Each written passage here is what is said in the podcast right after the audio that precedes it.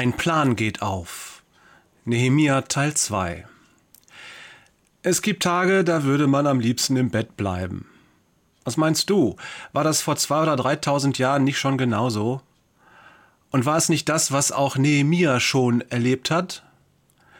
Gegen das Gespräch mit dem König sieht er wirklich an, es liegt ihm schwer auf der Leber. Deshalb sucht er dieses Gespräch nicht. Allerdings geht er ihm auch nicht aus dem Weg. Jeden Morgen sieht er den König, jeden Morgen schenkt er ihm Wein ein, und jeden Morgen kann der König auch ihn sehen. Er versteckt sich nicht, er ist sichtbar, er ist da.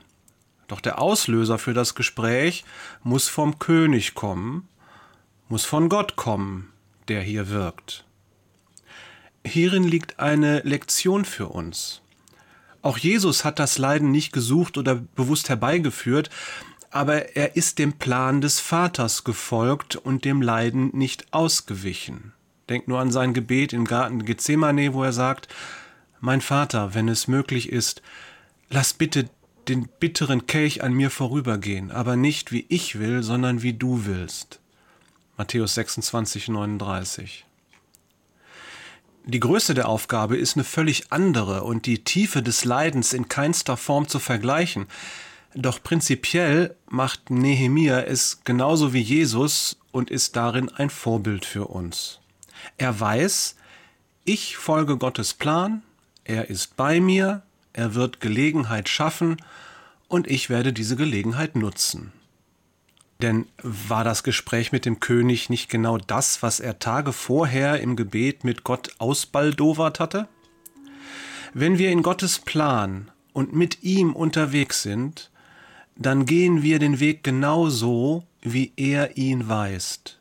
Wir öffnen nur dann Türen, wenn er sie uns zeigt, aber wir gehen durch alle Türen, die er uns öffnet.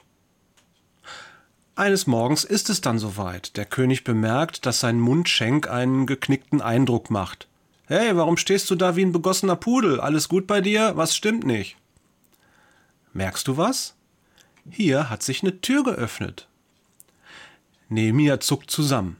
Er fühlt sich ertappt und er hat Angst. Gerade heute muss dieses Gespräch sein? Gerade jetzt? Irgendwie ist es immer unpassend, oder? Kleine Schweißtropfen bilden sich auf seiner Stirn und er spürt, dass es ihm heißkalt den Rücken runterläuft. Dann fasst er sich ein Herz und rückt mit der Sprache raus. Die Heimatstadt meiner Familie liegt in Trümmern und das macht mir schwer zu schaffen. Und jetzt geschieht das Wunder. Jetzt sehen wir, dass Gott handelt, dass er seinen Plan verfolgt.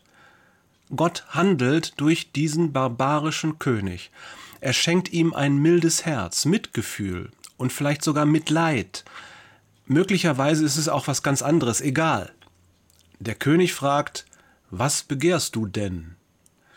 Stell dir jetzt mal vor, dir passiert genau das Gleiche. Du stehst vor dem Tisch des Königs und er fragt dich, was begehrst du? Wie würdest du antworten? Oder was würdest du tun? Morgen geht's weiter.